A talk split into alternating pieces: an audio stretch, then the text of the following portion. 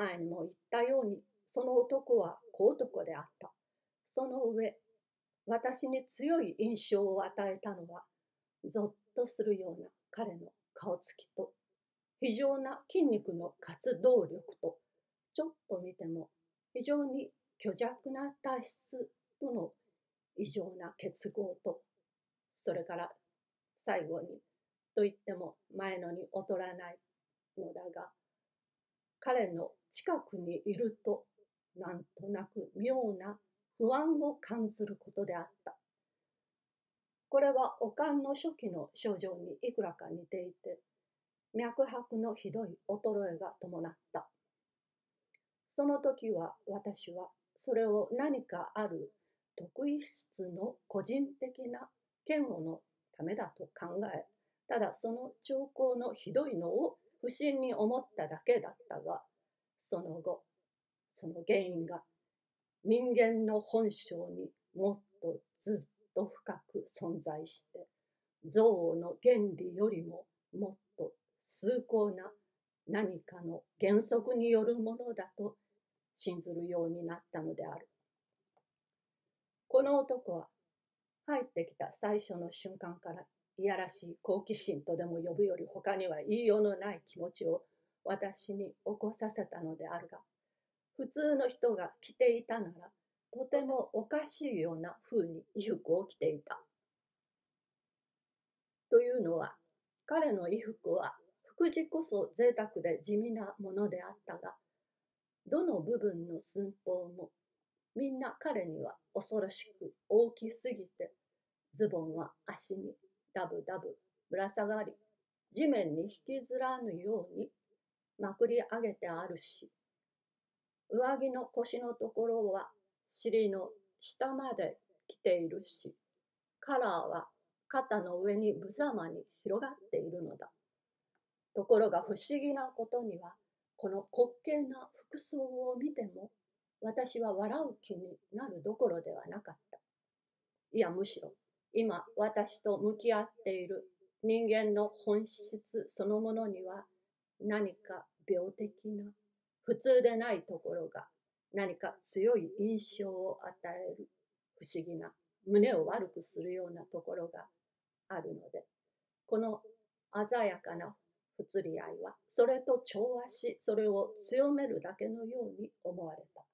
だからその男の性質や性格に対する私の興味に、さらにその男の素性、その生活、その財産や社会における身分などを知りたいという好奇心までも加えられたのであった。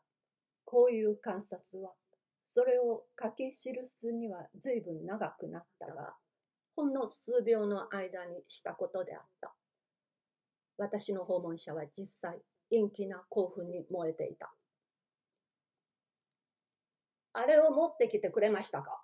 と彼は叫んだ。あれを持ってきてくれましたか？そして彼はじれったくてたまらなくて、手を私の腕にかけて私を揺すぶろうとしたえした。私は彼に触れられると血が凍るような感じがして彼を押しのけた。まあ君、と私は言った。私はまだ君とお近づきになってはいないということを君は忘れておられる。どうかおかけなさい。そして私は彼に手本を示して自分のいつもの座席に腰を下ろし、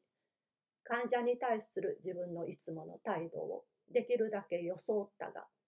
時刻も遅かったし、潜入士もああいう風であったし、その訪問者に対する恐怖感もあったので、十分いつものような態度は取れなかった。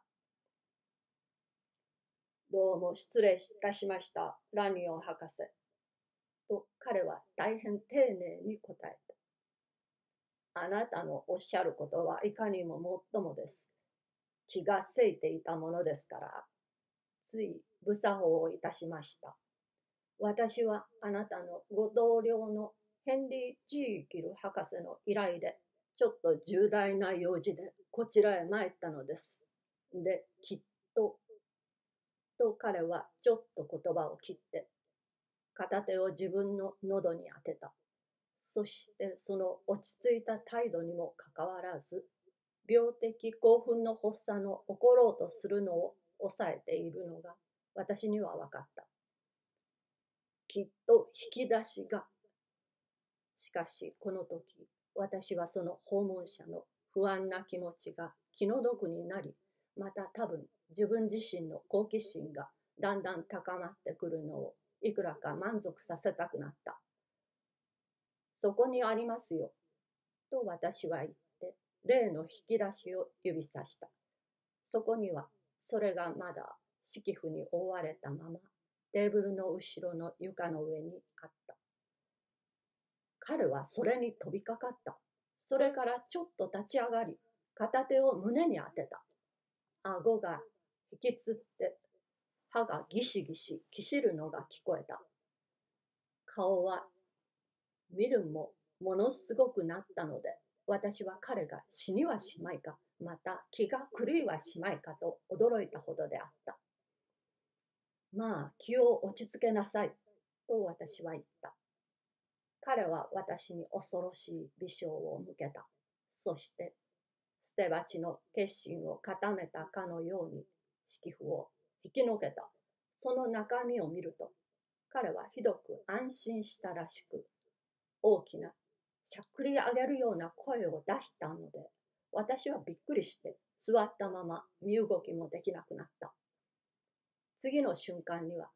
もうよほど落ち着いた声になって、